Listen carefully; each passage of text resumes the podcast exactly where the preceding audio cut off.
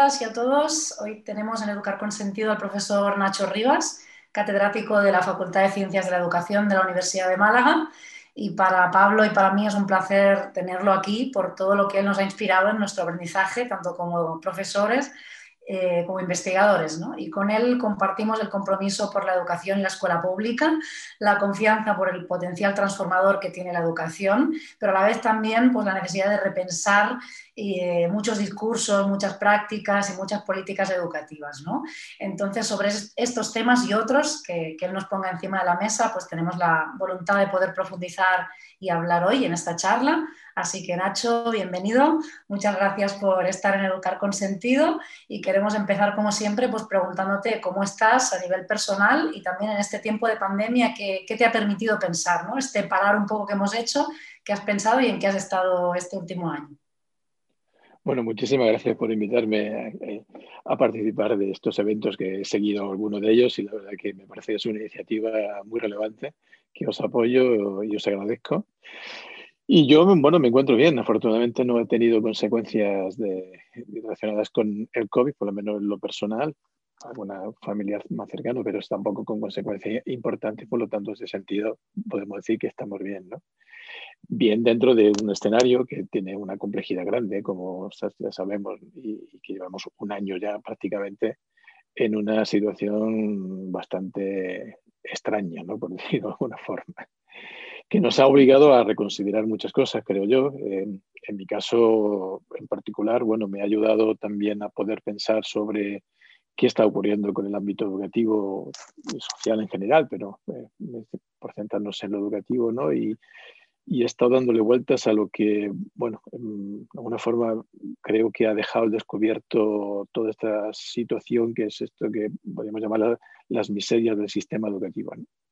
Porque al ponerse en cuestión algunos elementos esenciales ¿no? de lo que constituye la experiencia escolar hasta ahora, esa presencialidad, el maestro, el docente colocado frente al alumnado trabajando sobre un currículo y demás, se ha visto trastocado de alguna forma con la situación esta, mm, pero no para superarla, para crear cosas interesantes, novedosas, ¿no?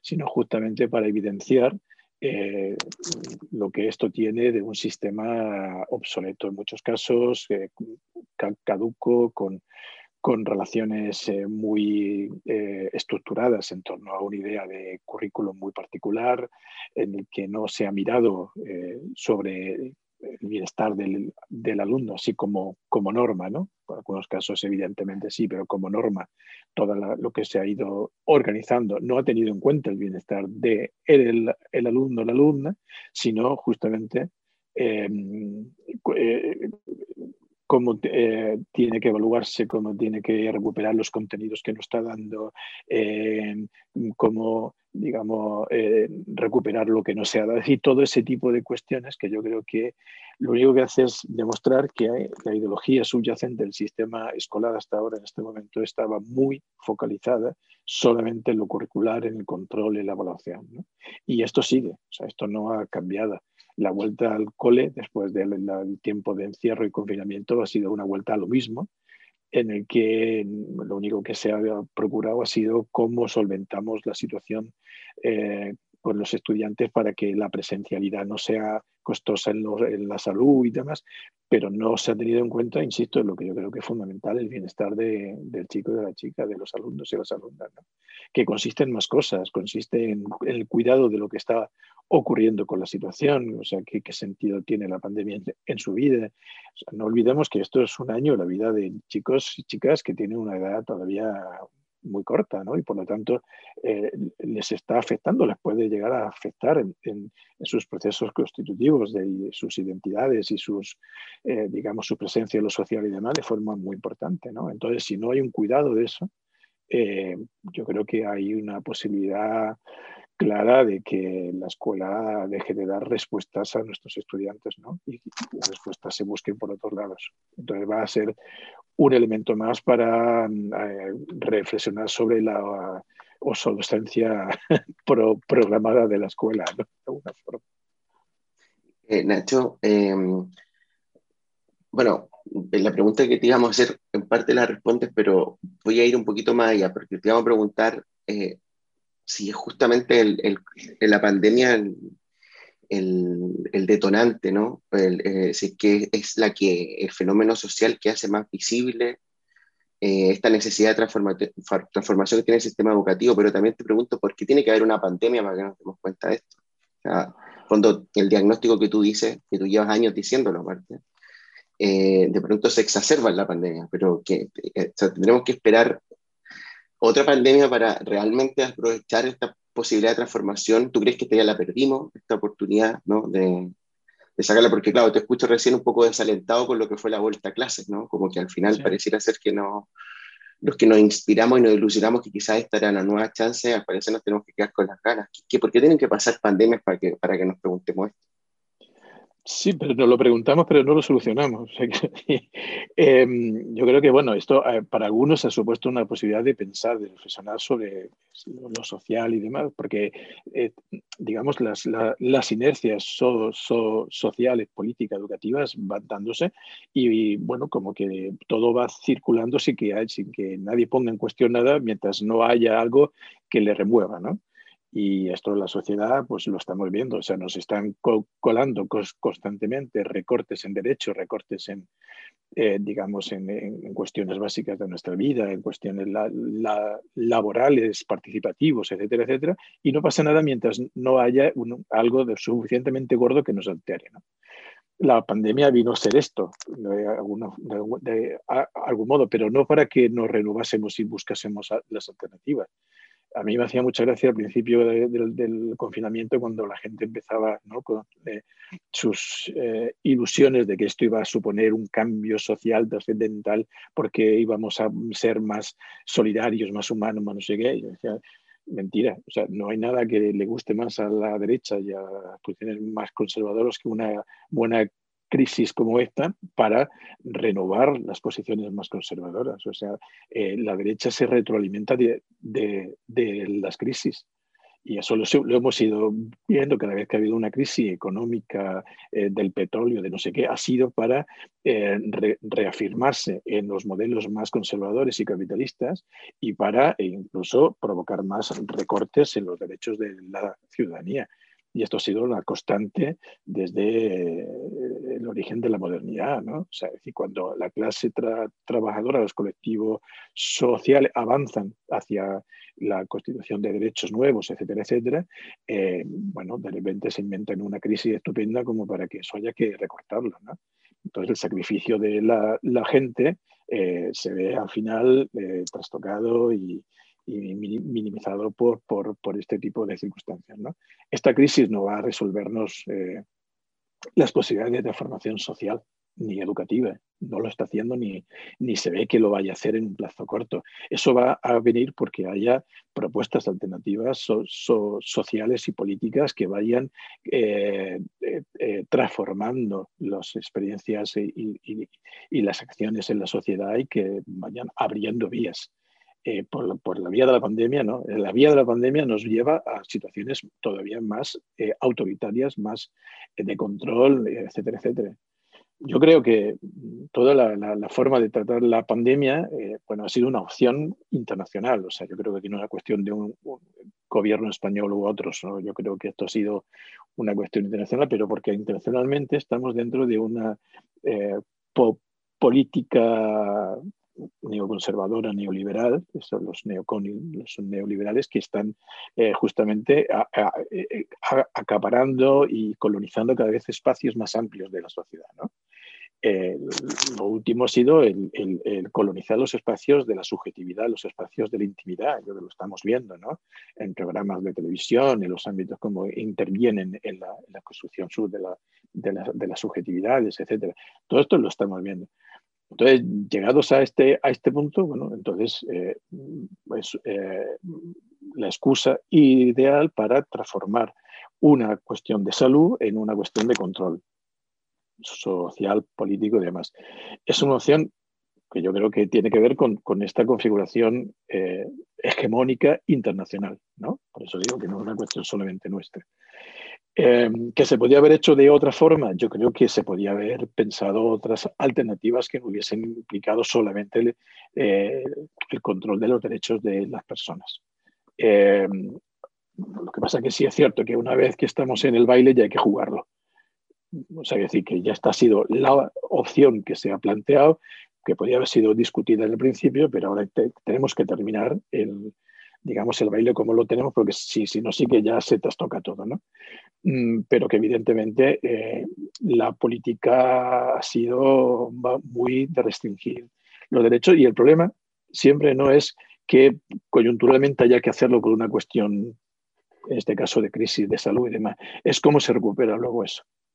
¿Cómo lo recuperamos? Cuando pase la pandemia, ¿cómo se recupera la posibilidad de que sigamos siendo sujetos participativos, democráticos, activos, etcétera, etcétera, cuando durante un tiempo largo hemos estado sometidos a una lógica de control?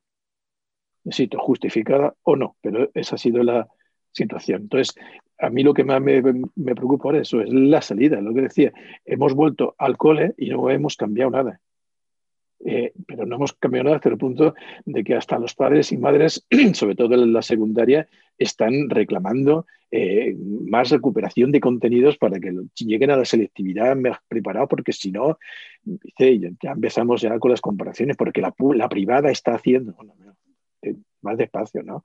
Vamos a crear unas condiciones realmente educativas que permitan recuperar lo esencial de la vida humana, de lo que significa esto que decía del bienestar del, chico y de la chica, y lo otro ya se maneja de otra forma, ¿no? en, otro nivel de, discusión. Pero la situación yo creo que es, que, es muy compleja por esto, ¿no? Porque allá, claro, entran ya todas las paranoias de, de, grupos de todo tipo que reivindican cada uno ya desde posiciones, cada una más loca, ¿no? Entonces ya se junta todo y lo que tenemos en la costelera es un cacao social, educativo, político muy importante, ¿no? Y a mí lo que me preocupa digo, es esto, es cómo vamos a salir. O sea, cuando acabe, cuando digamos si acaba esto de la forma que uno espera que acabe, es decir, que ya desaparezca, que todo es muy discutible, ¿no? ¿Cómo salimos luego de esto, ¿no? En, lo social, en lo político, en lo educativo, ¿cómo salimos? De hecho, una pregunta pequeña, me pido perdona Raquel, que sé que quería decirte algo, pero de una coletilla de lo que acabas de decir. Eh, cuando comenzabas la argumentación que, es muy interesante y nos deja muy, muy estupefacto en cierta lógica, porque eh, eh, coincide mucho con lo que, por ejemplo, Jaume Klein llamó como la doctrina del shock, ¿no? Entonces, yo no había pensado en la pandemia, te prometo, en esos términos, pero ahora que te escucho, pienso, es decir, esta propia, tú crees. Ah, te pregunto, no pienso yo, te pregunto si tu opinión sería que esta propia prolongación de las medidas restrictivas va en la lógica de ampliar un conflicto social en, en, esa clave? Es decir, ¿tú crees que las decisiones políticas, por ejemplo, que están tomándose en las comunidades y en el Estado español, están en la lógica de aprovechar esta instancia como una, una crisis que pueda hacer un, giro estructural hacia, por ejemplo, los intereses de, de, las grandes compañías, hacia los intereses, por ejemplo, de las, de, bueno, de quienes en el fondo velan porque haya más control social? Eh, ¿Lo ves en esa línea? Yo tengo porque tú sabes que Naomi Klein también se inspiró mucho en Chile, en lo que pasó en el golpe militar, la caída de Allende, desde ahí como que explota esa visión que ha sido tan funcional, tan efectiva. Y claro, te escucho ahora y digo, hostia, no había pensado, bueno, perdón la expresión, pero no había pensado eh, esto en esa clave, ¿no? Y claro, es un año, o sea, yo como he tratado de ser como súper obediente con mis hijos, con mi pareja, con mi gente, de que, oye, paciencia, que esto, esto ya va a acabarse, ¿no? Ya nos tocó esta era tú lo ves en esa clave, es una clave como de un proceso eh, artificialmente prolongado para sacar provecho del, del, shock. Sí, yo no sé si tanto artificialmente como consecuencia de lo que son las ideologías profundas de la política y la sociedad actual. ¿no? Quiero decir, el momento que estamos contra, poniendo salud y economía, ¿no? que estamos diciendo, bueno, hay que ver cómo em, em, vamos abriendo para que la economía no caiga más de la cuenta, etcétera, etcétera. Esta contraposición, eh, que más en algunos sitios lo estamos viendo, que se coloca a favor de uno de los dos polos, ¿no? o sea, la salud importa menos y la economía se salva, eh, nos pone sobre el tapete justamente, no sé si una intencionalidad manifiesta, sino lo que es los modos de hacer de, eh, el capitalismo. ¿No? Yo creo que estos son los modos de hacer del neoliberalismo y del capitalismo, funciona así. Entonces, eh, no es que nadie haya tenido la voluntad expresa de decir vamos a hacer esto así para que... No, no, es que esto forma parte de estos modos ya instituidos. Por lo, por lo tanto, bueno, no hay que, más que dejar que sigan en la actuación en la que están. Eh, yo creo que cuando no importa que mueran algunos para que la economía pueda subsistir de algún modo, es el ideal de la ideología implícita del capitalismo de que las vidas no importan mientras el capital se salve. Y esto yo creo que forma parte de, los fundamentos duros ¿no? del capitalismo. Entonces, eh, desde esa ideología está claro, esto sigue funcionamiento de esa, de esa lógica.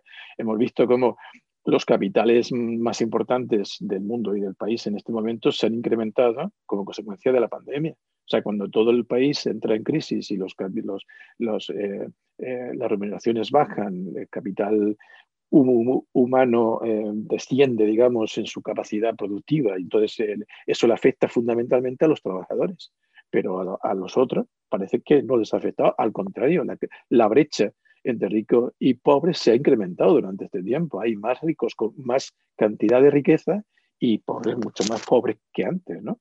Esto estadísticamente ya lo han, ya lo han puesto sobre el tapete. Entonces, bueno, esto forma parte de esta lógica. Si hay que encerrarse, ¿por qué no hacemos un encierro suficientemente radical durante un tiempo eh, adecuado para que se corte eh, la posibilidad de contagio y recuperamos la, la, vida en cuanto antes, ¿no? O sea, ya puestos en esta lógica, ¿no? Pero no, o sea, vamos haciendo un tira y afloja de forma que nunca se termina, pero siempre vamos como tirando de la goma, ¿no? Para que, mm, a ver cómo hacemos para que se sostenga, mientras tanto vamos estableciendo más mecanismos de control y de autoridad para que esto no se nos escape.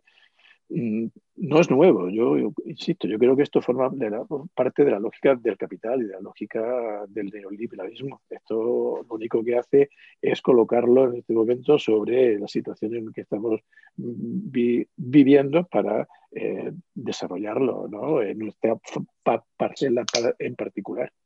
Incluso uno tiene la sensación de, vivir el día de la marmota, ¿no? No sé si es nuestra generación, que de hecho por eso los estamos viendo y las estamos viendo en las calles, que dices que pasó eh, por motivos distintos, pero pasó algo muy similar con la crisis del 2008, ¿no? 2010, o sea que al final quien pagaron el pato fueron los de siempre y estamos volviendo a repetir esto, ¿no?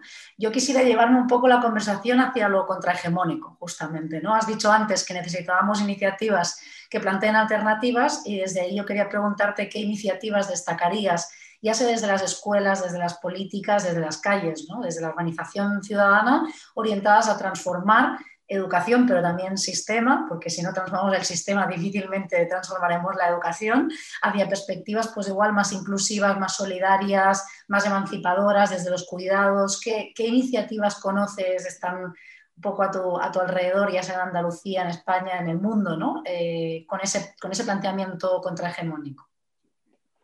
La verdad que no mucho. Hay acciones particulares. Yo creo que ha habido centros educativos que yo conozco aquí en Andalucía y en Malaca en concreto que han apostado por cuestiones eh, más eh, relacionadas con el, cuidado y con atención a los chicos, sobre, sobre todo en escuelas y en centros educativos con población más vulnerable. Yo creo que aquí es donde han puesto más énfasis estos colegios. ¿no?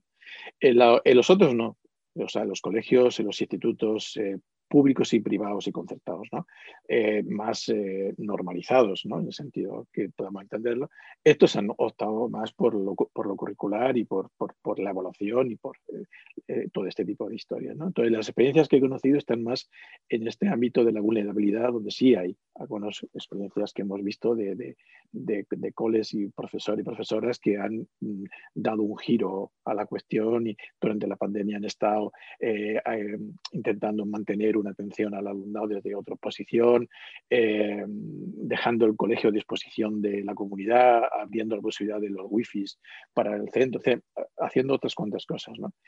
Ahora, la situación ahora para hablar de que haya habido propuestas transformadoras que yo pueda visualizar en este momento, no, no, no, me atrevería a nombrar ninguna de, de, de, más alcance, ¿no? salvo cuestiones particulares de este tipo mm, de más alcance no estoy viendo. Yo creo que estamos, por un lado, demasiado asustados, Eh, y por otro lado, yo creo que em, eh, muy coartados por las posiciones que nos han o, obligado a tener, ¿no? Entonces, yo no llamaría posiciones transformadoras a los negacionistas, ¿no? O a los que están planteando eh, no las vacunas o, eh, digamos, la negación del, virus o todas estas posiciones que me parece que son eh, absolutamente locas, ¿no? O sea, de, bueno, que siempre han, existido de, algún modo, pero que ahora como que tiene un caldo de cultivo más propicio para que salgan, ¿no? Esta no la llamaría yo ni de forma, es lo contrario, yo creo que forma parte también del, juego, de, la individualidad, de me salvo yo, en fin, todo ese tipo de cosas. Me gustaría ver algunas opciones más claras, ¿no? Pero me parece que no, que estamos en una situación demasiado de miedo, por un lado, y el miedo es un consejero muy malo para superar situaciones de crisis, y por otro lado, por esto, un control que estamos interiorizando bastante fuerte. Entonces, soy un poco pesimista en este sentido, por, el, momento. Espero tener elementos de, de, cambio de mi posición en el futuro. Ahora, ahora, ahora mismo yo no, no, no estoy viendo que haya una capacidad de transformación en, en la gente. Eh, Nacho, pero tú eres una persona que lleva años en la Universidad Europea, en la Universidad Española. Eh, voy a profundizar en lo que, o sea, voy a seguir la propuesta de Raquel de llevarte a, a tu campo y al nuestro también, al que queremos que sea el nuestro, ¿no? que queremos compartir también. Tú llevas años eh, situado en la Universidad Española, eh, abordando tu propia perspectiva, desde la propia, de tu propio rol como investigador, en tu propio rol docente, la perspectiva de la decolonialidad. Entonces, yo quiero preguntarte dos cosas.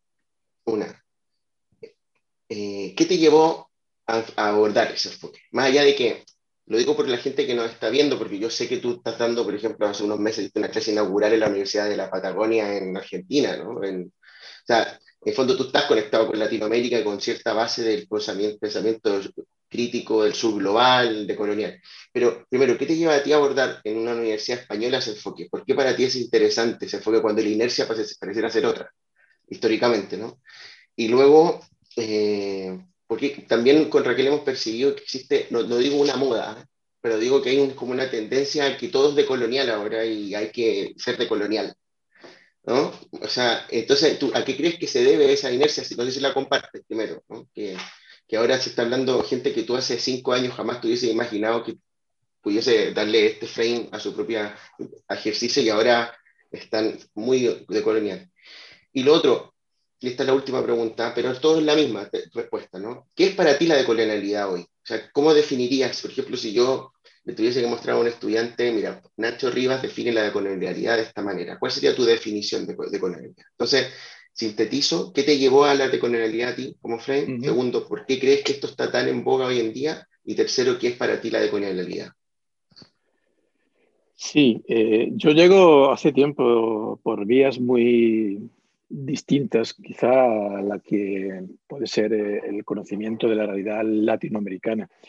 Eh, llegó a partir de, eh, de, trabajos de investigación, en este caso en Senegal, ¿no? en África, trabajando con una compañera de francés que, que, que, justamente su especialidad es, digamos, el mundo francófono africano y surge la posibilidad de investigar sobre una escuela normal en Rofisque, que es bueno, al lado de Dakar, y me propone el investigarlo, porque bueno, había toda una historia de una maestra francesa que funda esta escuela para señoritas de origen africano, o sea, de familias africanas y demás. Y ahí, mm, empezando a revisar toda, digamos, la historia de esta escuela y lo que fue la presencia de, eh, de, Francia, de la colonia, en la colonia de Senegal y cómo se van configurando las cosas y demás, mm, bueno, me tropiezo con bibliografía que hace un aporte, eh, creo que para mí fue trascendental en este caso, que fue el pensar la escuela justamente como un proceso de colonización de eh, las clases populares.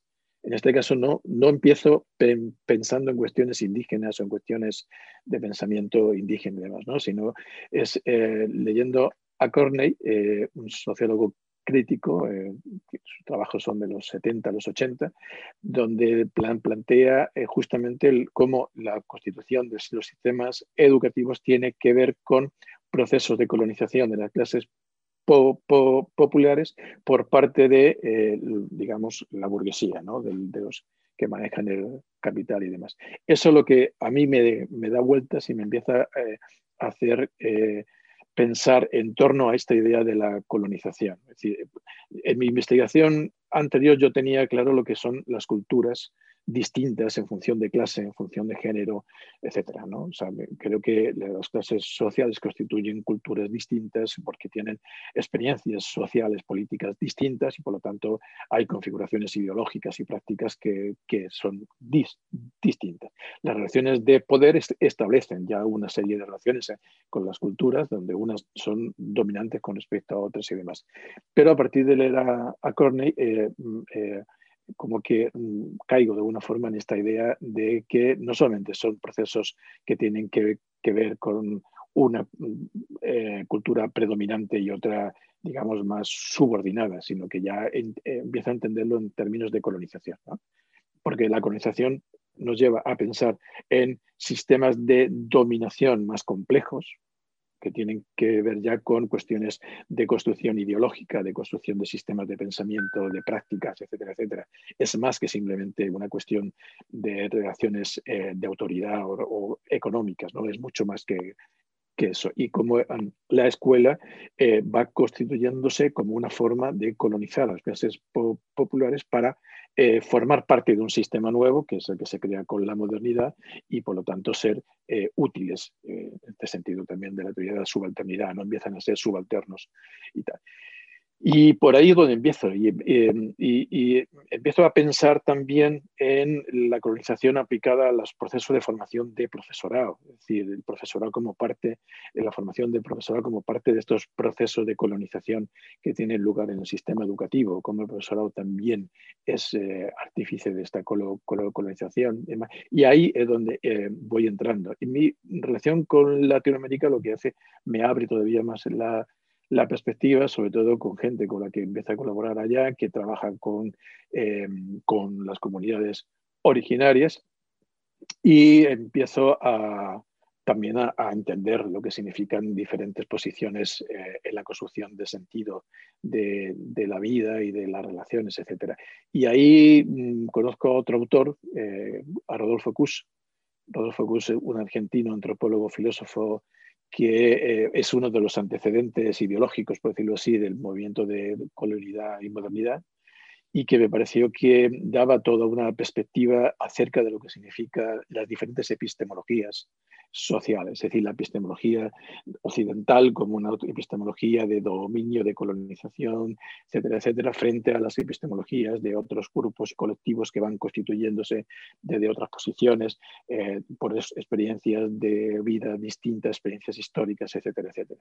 Bueno, y por ahí en un momento dado, pues ya llego al movimiento modernidad y, de, y colonidad y construyo, avanzo en la construcción del, todo el pensamiento este. Entonces, lo, mío es una apuesta por intentar eh, ir construyendo una idea de la, de, la, la de colonialidad, no solamente en torno a procesos que tienen que ver con comunidades indígenas, sino que tiene que ver con procesos eh, civilizatorios, de, económicos, de, relaciones de poder centrados en el patriarcado, en el capitalismo, etc. No, eh, que, que, coincide además con una de las propuestas que se hacen desde el movimiento de modernidad colonial.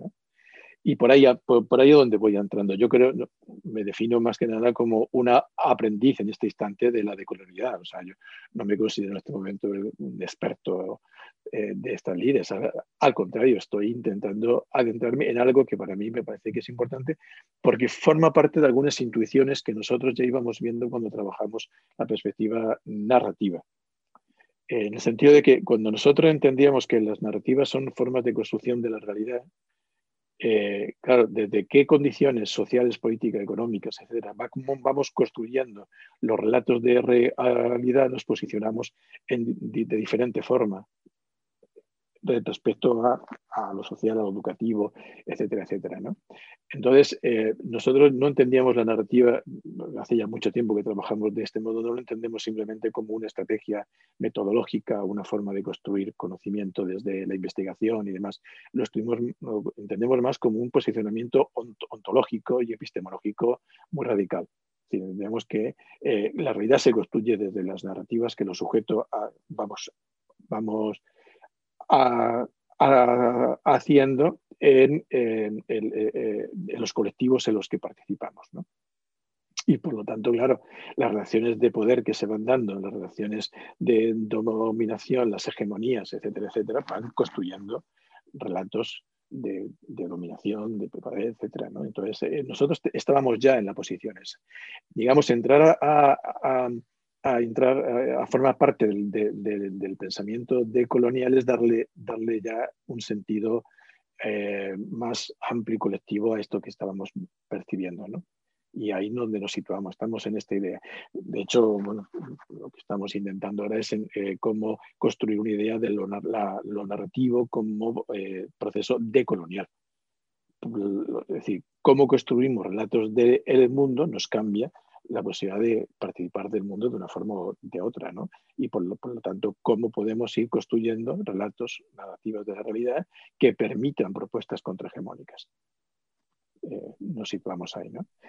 Y claro, cuando entramos en el pensamiento decolonial y ya nos plantean lo que significa eh, esta posición de una epistemología otra, una realidad otra, un sujeto otro, eh, digamos toda la clonidad del poder del, del, ser, etcétera, como elementos eh, para interpretar todos los procesos que se están dando en la sociedad, pues eh, nos abre todo un mundo de interpretación que para nosotros está siendo bastante importante.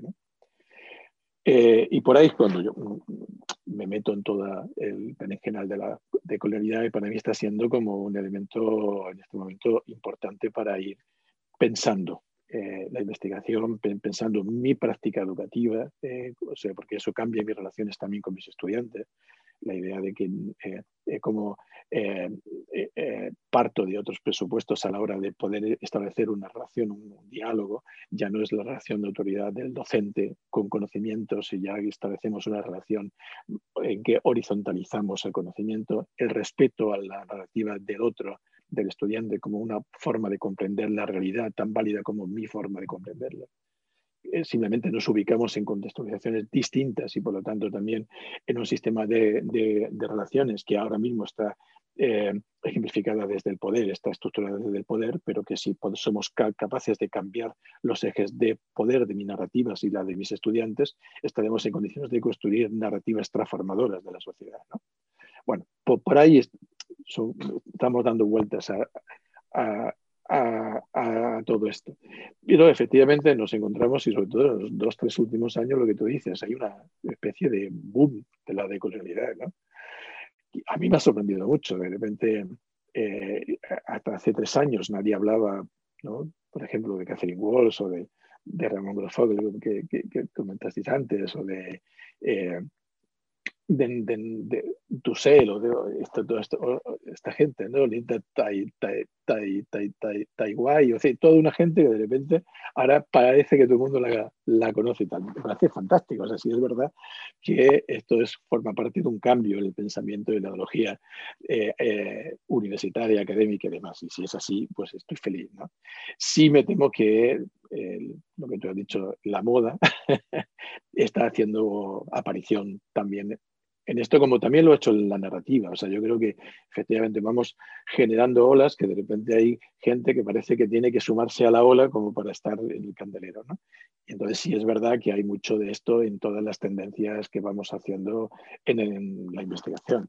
Eh, siempre lo digo porque me parece que fue muy paradigmático. En el 2000, hasta el 2000 nadie hablaba de competencias, a partir del 2000 todo el mundo sabe de competencias. ¿no?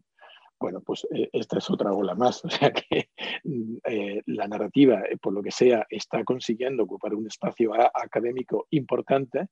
Parece que todo el mundo ahora tiene que hablar de narrativa para estar en el candelero, ¿no? igual que con la decolonialidad. Mm, me preocupa lo que pueda haber de banalización tanto de una cosa como de la otra, porque las modas evidentemente no crean contenido, sino que crean nada más que, que apariencia, pero me parece que es importante que por lo menos empecemos ya a generar un, una, eh, una, presencia, ¿no? y que eso pueda ser el germen de ir eh, avanzando en un cambio eh, paradigmático de, de, la investigación y del pensamiento educativo. Yo creo que en este sentido, pues me gustaría ser positivo, ¿no? De que si hay más gente que empieza a hablar de esto, pues evidentemente estamos en condiciones de tener más presencia y por lo tanto de ir siendo también germen de un cambio, una transformación en la ideología, el modo de pensar y demás, ¿no?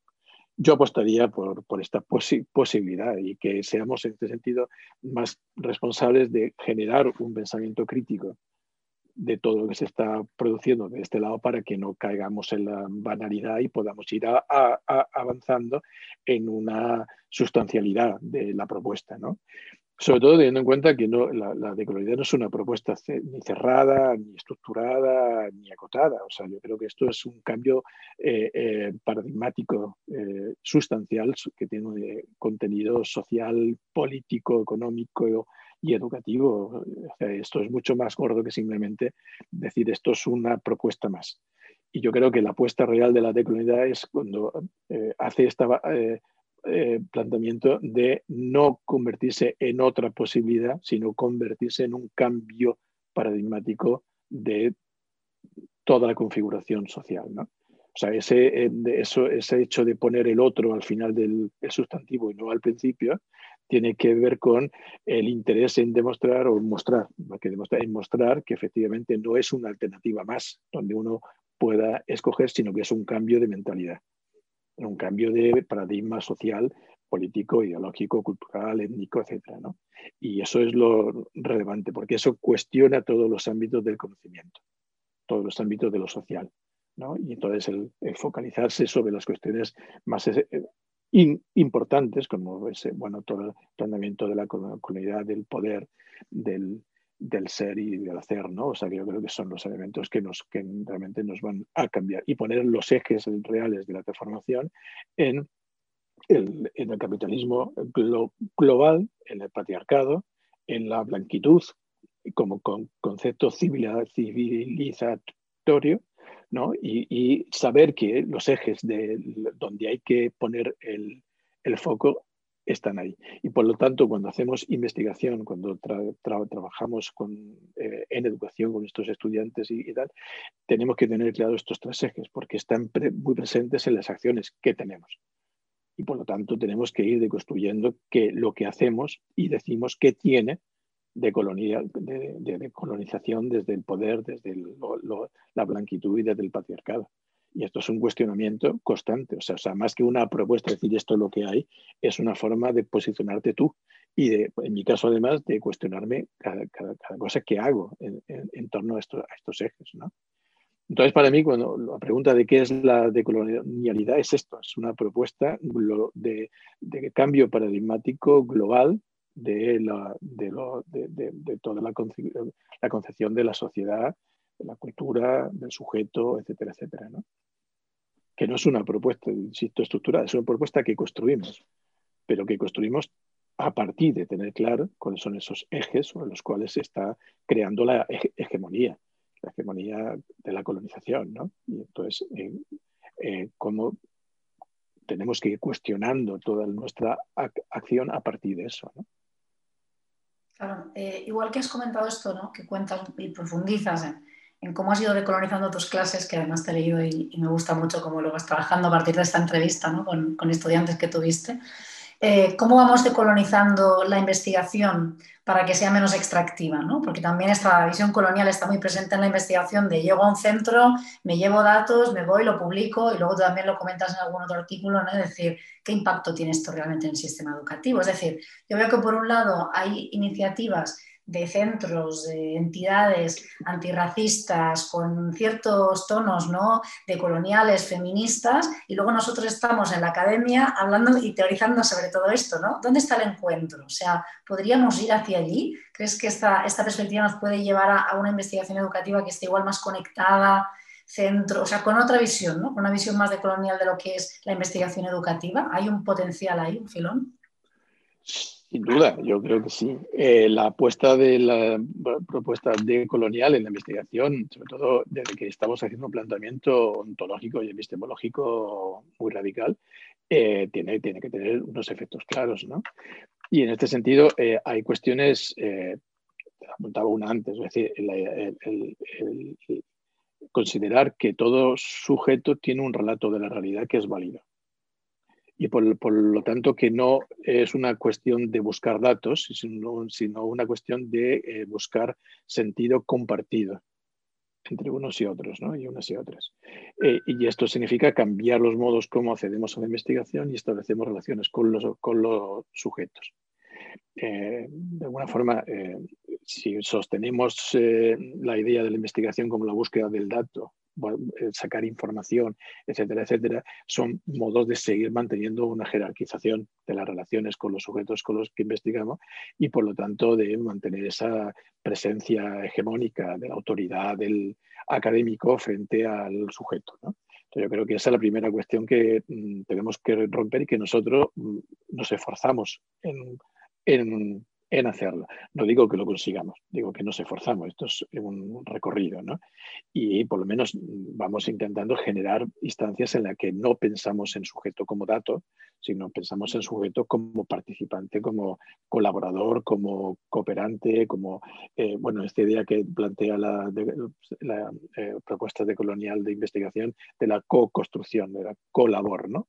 No colabor juntos, sino eh, de trabajar colaborando con guion. ¿vale? Entonces me parece que esto es una apuesta necesaria y que tiene que ver con una horizontalidad de la, investigación. Aquí hay trabajos muy importantes que se están ya, ya haciendo y el trabajo de Cronenberg, por ejemplo, eh, y con Meyer, me parece que ya eh, hay elementos que se nos están dando de la posibilidad de trabajar de la perspectiva esta, la ruptura con la mentalidad de, la subalternidad en investigación, es decir, el pensar que el otro no es un sujeto al que yo tengo que eh, extraerle datos, como decías tú, Raquel Laura, ¿no? sino romper esa idea de subalternidad y que no es el, eh, alguien que está al servicio de la investigación, sino que la investigación en todo caso está al servicio de él o de ella al servicio del colectivo.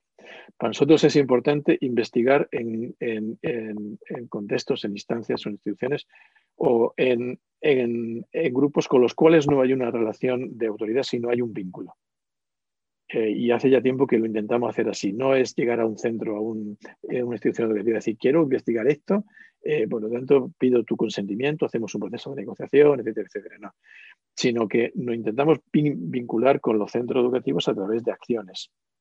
¿No? de que colaboramos, tenemos un proyecto de voluntariado de nuestros estudiantes que van a colaborar con proyectos educativos en los centros, vamos creando vínculos en ese, aspecto, vamos al centro a ser parte de la vida del centro, colaborando en sus propuestas. Eh, y dialogando con las propuestas que, ellos tienen para ir construyendo a partir de ahí posibilidades y no vamos eh, con eh, propuestas de acción de lo que tendrían que estar haciendo. Entonces, una parte importante de nuestra perspectiva investigadora ahora es justamente esa, crear vínculos y investigar a partir del vínculo, a partir de que existe una relación y que existe una relación en la que lo, importante no es lo que yo llevo como propuesta de investigación, sino lo que se genera a partir de ese vínculo y las necesidades que se plantean desde ahí en el colectivo con el que investigamos. ¿no?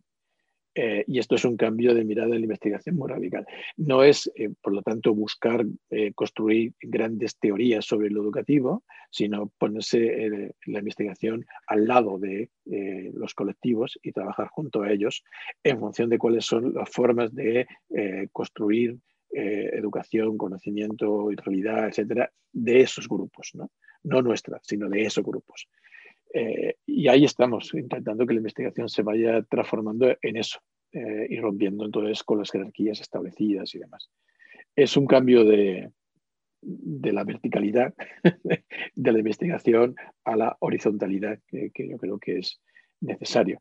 Pero que es un camino complejo y, no fácil, entonces cosa porque la institucionalidad de la investigación en este instante eh, no favorece que este sea el modelo de investigación, y por lo tanto nos vemos sometidos a lógicas que tenemos que ir, bueno, viendo cómo vamos eh, adaptándolas, llevándolas, manejándolas para que podamos mantener la posibilidad de investigar, que eso significa contar con financiación y esas cosas, eh, sin perder la esencia de lo que entendemos que es la investigación.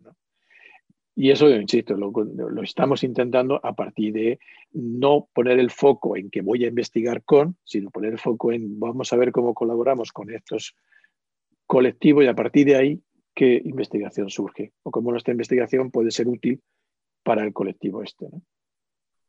lo complejo está en cómo tienes que encajarlo en un proyecto ¿no? que viene predefinido, pero después realmente la investigación que, creo y coincido contigo que necesitamos la investigación que llegas al campo y ves, ¿no? porque llego a un instituto a decirles lo que voy a investigar que me parece a mí relevante, bueno, ¿tú quién eres? ¿no? Que sí, que está, que ya puedes llevar los años que quieras haciendo teoría, leyendo teoría, pero al final quienes saben lo que está pasando allí son los centros, ¿no? Así que bueno, ojalá vayamos más en esta línea. Hombre, yo creo que hay ya propuestas que se están haciendo en investigación que van así, ¿no? Y yo creo que es interesante eh, hacerlas mm, explícitas, visibilizarlas y, dejarlas claras. Yo, eh, me, parece que ha habido un proceso de positivización de la investigación cualitativa que es muy peligroso. Y me explico, es decir, que se está haciendo investigación cualitativa con mentalidad positivista en la medida que mantenemos la idea que decía de la búsqueda del dato, del informante, de la categorización, etcétera, etcétera. ¿no?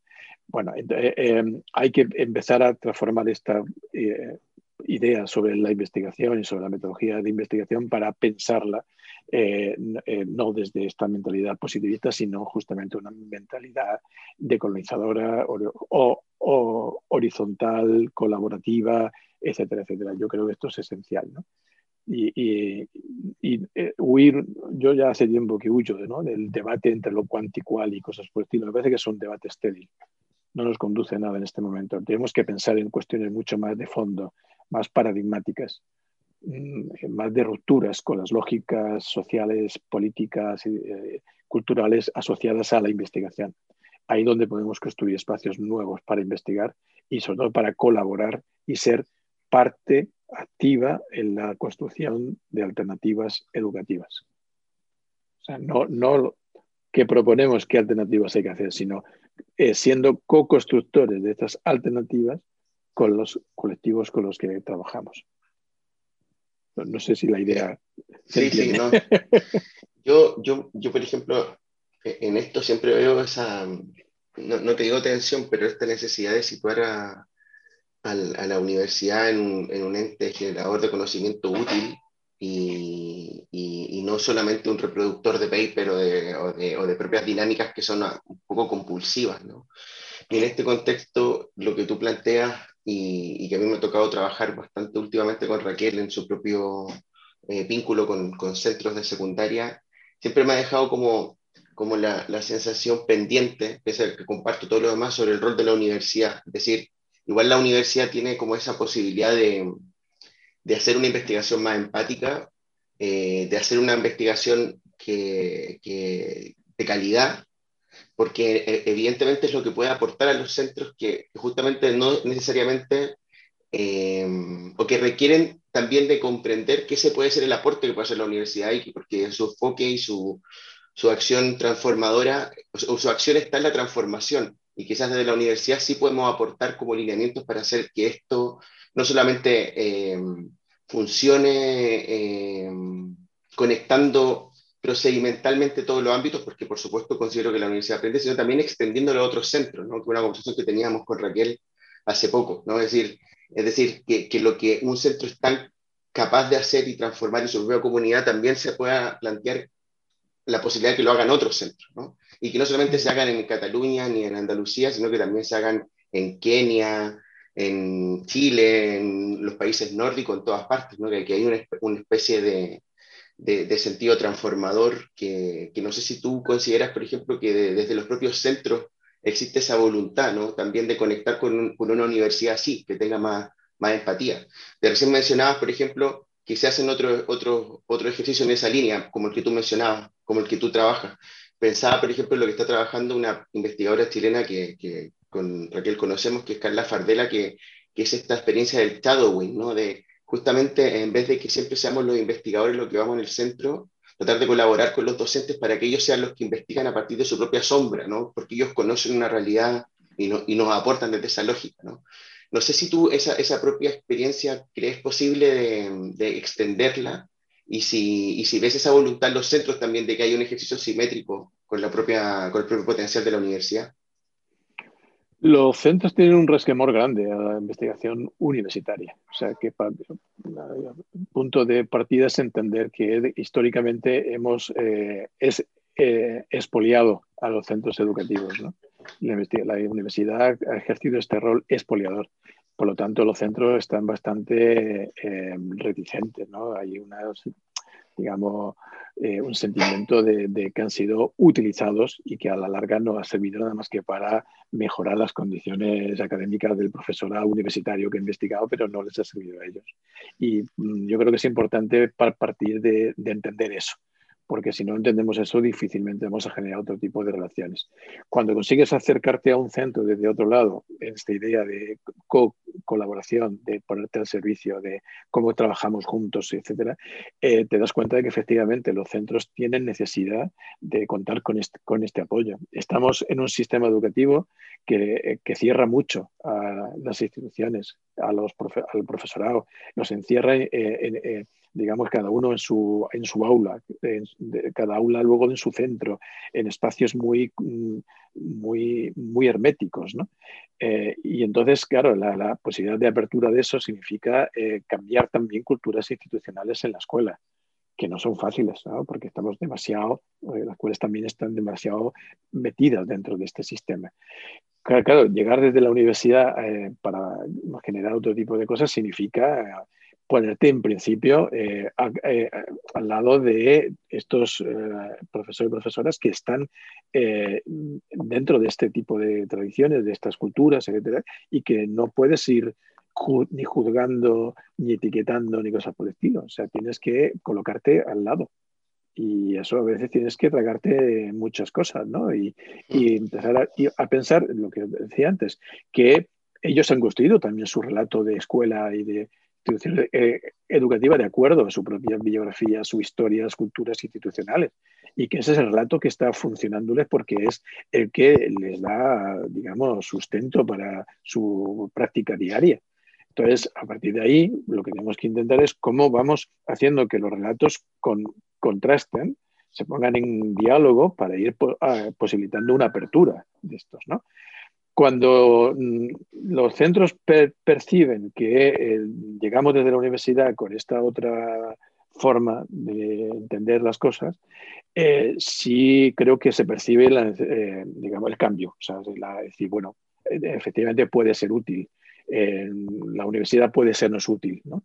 Y hay un cambio y muy importante.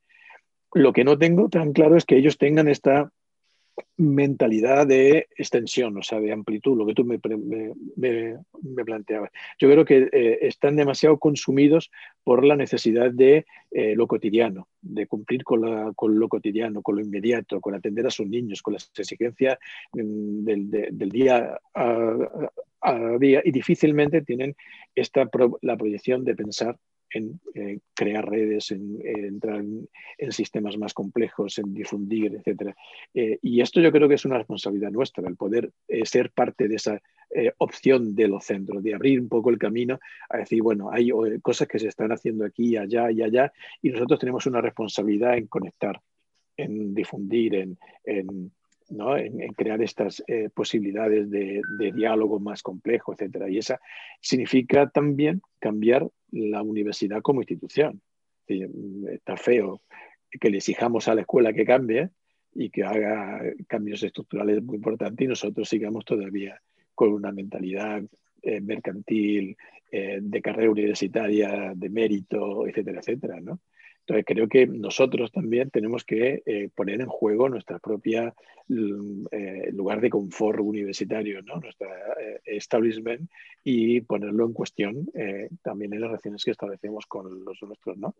Mm, la posibilidad de publicar juntos, por ejemplo, no publicar nosotros o nosotras, ¿no? los investigadores, sino publicar juntos con ellos. ¿Quiénes son los autores de las narrativas? ¿Nosotros o ellos?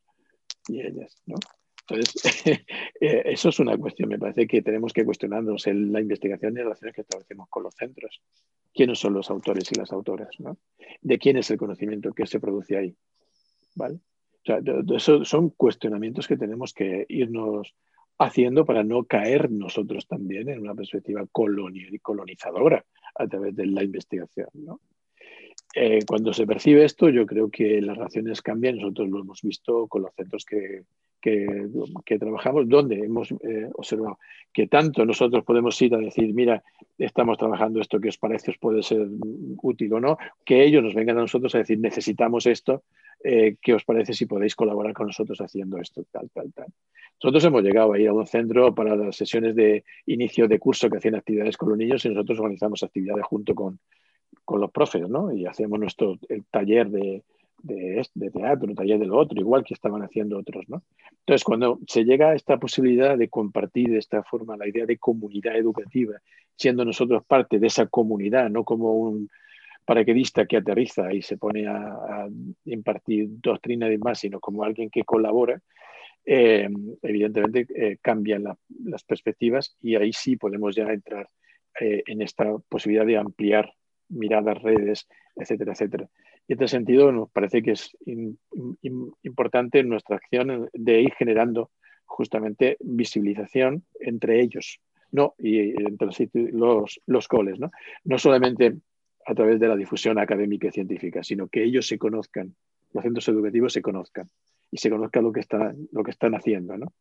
Y cuando hemos conseguido eh, juntar eh, en un espacio, en la universidad en este caso, centros educativos muy distintos, con sus niños y sus niñas, pero haciendo experiencias en común y conociendo lo que un colegio está haciendo y el otro y el otro y el otro, yo creo que hay una opción de ir generando una posibilidad de, de diálogo y de transformación mm, más potente. ¿no? Porque eso rompe las, burbujas, rompe lo hermético de los coles y eso es una condición esencial para provocar cambios. Bien, ojalá vayamos hacia, hacia ahí, Nacho. Ojalá, Para entrando en el último, en el último, última parte de la entrevista, que estoy viendo la hora y digo, ya empezamos a hablar y hablar y, nos encanta y todo es tan interesante lo que decís. Que bueno, queríamos como, no queríamos terminar sin hablar un poco sobre políticas y, algo que, claro, hemos, hemos visto eh, en un paper recientemente, en una investigación trabajando con Pablo, es que eh, desde las escuelas se está haciendo mucho ah, para generar comunidad educativa, para cuidar a los suyos, para, para generar inclusión escolar, es decir, que las niñas y niños se sientan incluidos en el centro escolar, pero después hay cuestiones que se les escapan a los centros, ¿no? Y ahí es donde entraría la política, es decir, cuestiones pues, de segregación escolar, de inequidad, ¿no? desigualdades muy graves que estamos viendo y que además se están exacerbando en estos momentos, que a las escuelas se les escapan. Y por mucho que exista voluntad por parte del profesorado, eh, esto necesitamos las políticas de nuestro, de nuestro lado, ¿no? En este sentido, ¿qué crees que, qué mensaje lanzaríamos a nivel político? O sea, ¿qué se puede hacer desde las políticas para acompañar y para disminuir esas desigualdades que hay? Una cuestión esencial es no ser tan intervencionistas. Yo me parece que hay que dejar que los centros educativos vayan construyendo sus propuestas. Las, políticas eh, neoliberales, eh, a pesar de lo que tienen de liberal, el que se supone que, eh, ¿no? que tiene que dejar que funcione el individuo y demás, es todo lo, lo, contrario, son muy intervencionistas y muy homogenizantes. Y yo me parece que una propuesta transformadora del sistema educativo debe de pasar necesariamente por eh, dejar un poco este, eh, este énfasis en la intervención y dejar que los centros tengan una autonomía más eh, amplia. Cuando tú le das posibilidades a los centros de generar sus propuestas, te sorprendes, porque hay un potencial en el profesorado y en la, la comunidad muy, muy grande El problema es que eh, cuando lo sometes a lógicas de control, lógicas administrativas y burocráticas, eh, eh, lógicas de, de accountability, etcétera, pues te cargas cualquier posibilidad de construir cosas nuevas o, alternativas. Hay que ser menos intervencionista, en, primer lugar. en segundo lugar, la legislación tiene que tener más claro lo que significa el derecho a la educación. Y el derecho a la educación no es tener un puesto escolar el derecho a la educación es generar condiciones eh, iguales para todos y para todas para que puedan tener acceso a la educación eh, independientemente de condiciones sociales, económicas, culturales, etcétera, etcétera. Con lo cual implica tener más claro lo que es compartir espacios educativos de una forma más eh, diversa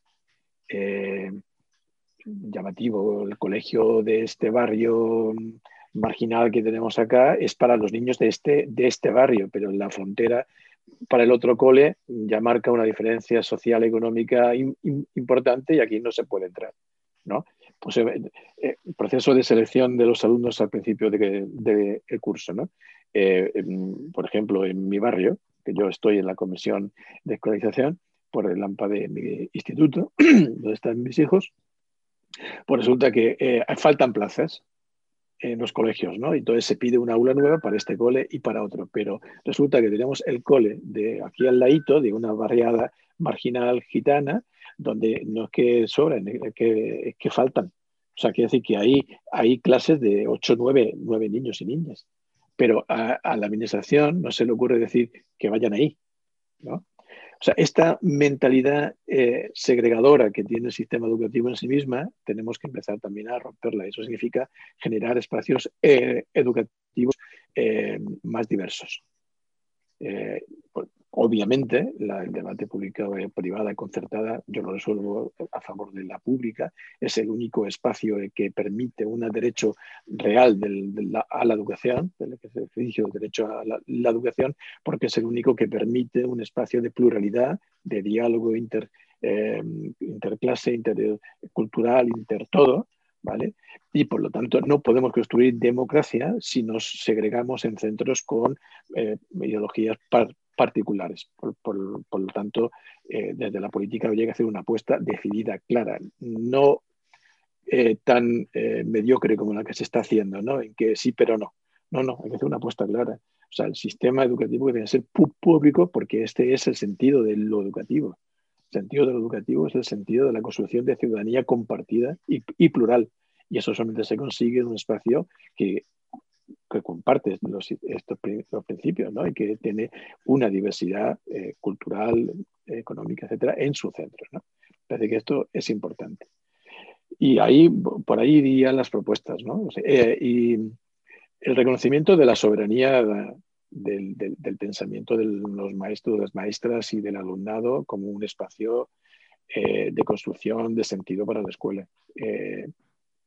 son eh, los centros educativos, los maestros, las maestras son sujetos altamente dependientes en el terreno, eh, digamos, del pensamiento. Eh, porque les hemos creado un espacio muy determinista con el currículum. El currículum manda. Y el currículum es cerrado, el currículum tiene una estructura, tiene unos contenidos. Hemos generado un sistema de conocimiento muy eh, curricularizado, es decir, muy eh, hecho, muy predeterminado. Hay que respetar más la soberanía del conocimiento de la gente. Y esto significa, yo creo, que empezar a pensar el currículum desde otro lado, y es el, desde las necesidades del niño y de la niña, y no desde las necesidades de un sistema preestablecido eh, eh, de conocimientos. ¿no? El conocimiento se construye, no se transmite, no se reproduce, sino que se, se, construye. Y se construye en comunidad, porque la comunidad tiene los componentes de la reconstrucción del conocimiento en un sentido amplio. ¿no? Por lo tanto, hay que empezar a pensar el conocimiento académico curricular de otra forma, no desde esta estructuración que tenemos ahora. O sea, por ahí apuntaría algunas cuestiones. No mm, distraer, distraernos con las cuestiones de la religión, sí, religión, no.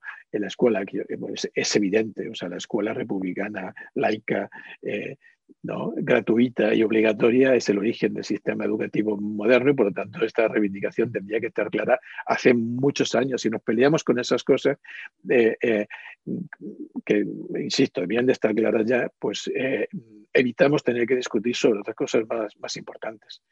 la derecha europea tiene claro que es laica. La derecha española es la única que se empeña en seguir con la idea de la religión en la escuela. Y esto es una aberración. Y eso no es lo esencial de la escuela. O sea, que el debate sobre los LOE se centre en eso, me parece que es distraer de las cuestiones más importantes. Y hay que ser más atrevido y generar un discurso educativo realmente eh, progresista, transformador, de izquierdas, y no solamente sumarnos al discurso educativo eh, hegemónico. ¿no? O sea, la política educativa tendría que ir por ahí, creo yo. Bueno, yo estamos pasadísimos, pero no quiero terminar esta conversación tremenda que hemos tenido contigo haciéndote una pregunta ya sobre contingencia política directa, ¿no? pensando que acá en Cataluña vamos a tener en unos meses más la ultraderecha en el Parlamento. Ustedes llevan en Andalucía un par de años ya con ella. ¿Qué se pierde con, con estos colectivos insertos en, en, un, en, un, espacio democrático? ¿no? Y cómo particularmente está afectando, por ejemplo, al sistema educativo. Ya nos has dado algunos tips como más desde, desde el frame ideológico, pero en la práctica, ¿no? Eh, en la libertad de los jóvenes, en el ámbito, por ejemplo, de los derechos humanos. Eh, ¿qué, ¿qué, ha sido para, para, para, tu propia experiencia, desde tu expertise, sabiendo que, que abordan los temas que aborda, eh, tener un, un, espacio de, de gobernanza donde confluyen eh, actores ultraliberales y ultraconservadores ¿no? en, un, en, un, mismo espacio. Eh, ¿cómo, ¿Cómo habéis hecho el activismo? ¿Cómo, cómo os imagináis la resistencia? ¿Cómo lo viven las escuelas públicas? Lo que quieras, Nacho. La situación se nos ha vuelto complicada. Eh, complicada porque la derecha tradicional, digamos, el PP, eh, está también viviendo una situación de complejo por el avance de, de, Vox y por la situación que Vox está generando de reivindicación más dura y radical de las posiciones más neoconservadoras. ¿no? Y el PP en esa indefinición de no saber dónde quiere estar, eh, juega un papel muy, muy peligroso. Yo creo que eh, no, tiene claro eh, que, hay una diferencia evidente entre una posición de una derecha democrática, por muy conservadora que sea, de una derecha antidemocrática, autoritaria y fascista en muchos casos. ¿no? Y eh, eso que en Europa yo creo que la mayoría de la derecha lo tiene claro, eh, aquí la derecha nuestra no lo tiene claro. Y esto lo estamos viendo. O sea, el poder, el haber aceptado que Vox sea determinante en la configuración de un gobierno es ponerse en manos de las posiciones más eh, ultras, ¿no? más eh, autoritarias. Y esto es lo que en Andalucía estamos viendo y, viviendo. Entre otras cosas porque tampoco hay un planteamiento de un, em, digamos, una consejería de educación con suficiente entidad, fuerza y discurso educativo fuerte como para contrarrestar las posiciones que vos plantea. Y yo creo que esto eh, tenía que estar claro. O sea, tiene que eh, eh, haber una apuesta desde lo político por un por una, sistema educativo más configurado, más claro, más, em, con más entidad, ¿no? y no al albur de que vayan habiendo eh, propuestas desde fuera que lo vayan dando sus bandazos, ¿no? Y entonces parece que todo lo educativo se resuelve en esto, ¿no? Y, esto yo creo que los gobiernos actuales, eh, tanto en Andalucía, que es conservador, como en otros que no son tan conservadores, eh, pasa, o sea, no, no tienen claramente definido un discurso educativo potente. Me da igual que sea más conservador o menos, o más de izquierdas, ¿no? Pero no hay un discurso educativo realmente potente que, que define una posición. Hay zarandajas de estas, ¿no? como decíamos, de, discusiones inútiles y estériles para configurar un sistema educativo en condiciones. Y esto es lo que está aprovechando Vox. Lo está aprovechando imponiendo sus políticas como el tema del PIN parental, ¿no? de esta historia de que darle un poder a los padres para decidir eh, sobre la cosas que se hacen o no se hacen en el colegio, una aberración democrática en definitiva, ¿no?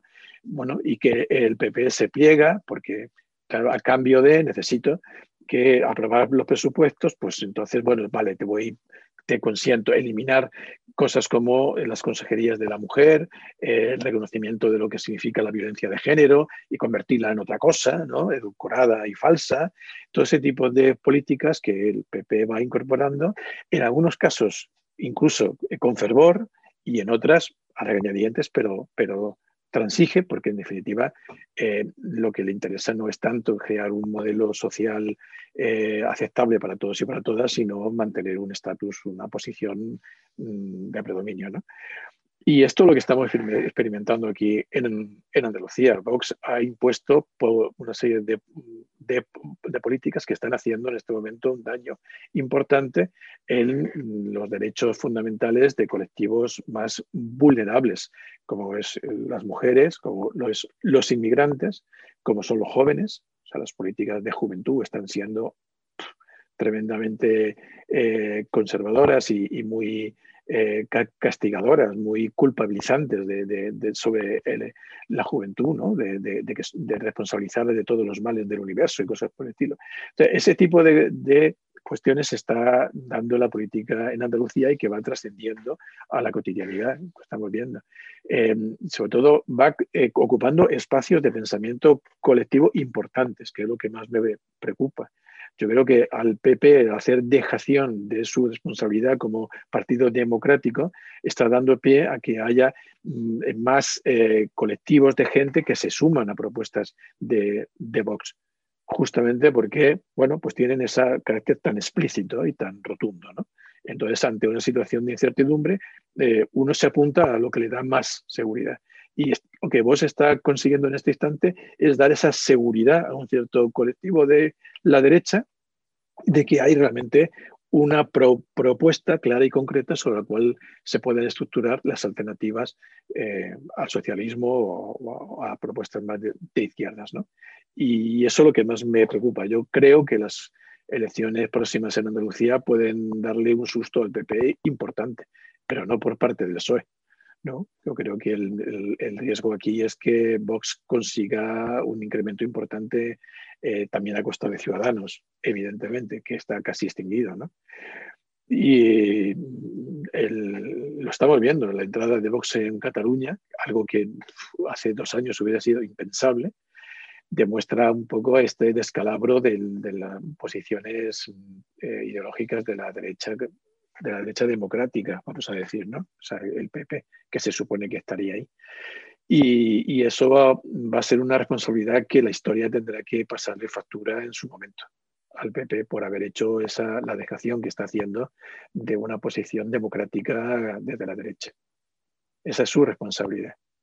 Y también que la izquierda no está teniendo un discurso claro de alternativa, está haciendo un discurso de dejar, dejarse ir de algún modo. O sea, yo creo que en educación eh, es muy claro y, lo defendió muchas veces. La izquierda ha dejado el discurso educativo, lo ha abandonado y se ha echado en manos del discurso educativo eh, neoliberal y no le importa discutir de la excelencia, de la calidad, de la contability o de 50 cosas más, pero no entra en lo esencial de la educación, que es el derecho a la educación, la inclusión entendida eh, eh, en torno a este derecho a la educación como una cuestión de justicia. No, no, eso, digamos, lo toca de puntillas. No hay un discurso real, elaborado, fuerte sobre ese tema que al final no, nos lleva a que la discusión se centre en si se cierran los centros de educación especial o no. Y me parece que toda la inclusión se reduce a eso. Y eso es eh, una banalización absoluta de lo que significa la inclusión. Bueno, esto en Andalucía lo estamos ya viendo y viviendo de una forma clara. Eh, ahora hay negociación de presupuestos y evidentemente las presiones se están dando y el día a día. Lo que más miedo me da es eso, que yo creo que le, gana el terreno y le va a ganar el terreno en los próximos años no sé si en su totalidad, ¿no? pero en un bocado importante a esta derecha eh, acobardada, vamos a decir, ¿no? o acomplejada, yo diría más que ¿no? acomplejada, ¿no? que nunca ha sabido cuál es su, lugar en el espacio de la política actual. ¿no? Totalmente de acuerdo, Nacho. Nos despedimos con estas palabras que no, no van a dejar indiferente. Y, y, yo quería agradecerte personalmente que nos hayas hablado sin tapujos, que creo que estoy totalmente de acuerdo contigo en que es muy necesario plantearle cara al fascismo en este momento en el que estamos y que más que, que, que no hablarlo para no blanquearlo, ¿no? que muchas veces de es que estáis hablando de Vox, decíamos, no, es que vamos a hablarlo, si necesitamos más voces que pongan esto en el centro ¿no? y que lo hablen y que puede parecer, ¿no? Pueden haber voces que quieren despolitizar la educación, pero es imposible. La, educación no puede despolitizarse porque es política, ¿no? Desde sus raíces. Por lo tanto, gracias por hablarnos sin tapujos en la parte del final, pero también agradecerte en toda la charla, todo lo que nos has hecho pensar. Estábamos tomando notas como, como locos los dos porque nos hiciste pensar mucho sobre cómo pues, repensar y reconfigurar el sistema y la educación que pasa necesariamente por esa perspectiva crítica de colonial y también desde lo político que, que nos dejabas al final. Así que muchas, muchísimas gracias por estar aquí. Ah, muchas gracias a vosotros por invitarme. Es un placer poder compartir eh, algo de lo poquito que uno va haciendo y diciendo y, que me han dado este, este espacio. Eh, os agradezco mucho y de verdad os felicito por la iniciativa de hacer este tipo de conversatorios, ¿no? de, diálogos que pueden ser, digamos, importantes de a ir generando crítica y diálogo y debate, ¿no? que parece que es necesario en una época en que estamos tan sometidos al pensamiento único, al miedo al decir, ¿no? y ya incluso al miedo al decir porque puedo acabar incluso en la cárcel por simplemente por opinar, pues me parece que poder abrir espacios públicos para el debate son esenciales. Por lo tanto, felicito. Gracias, Ignacio. Muy bien.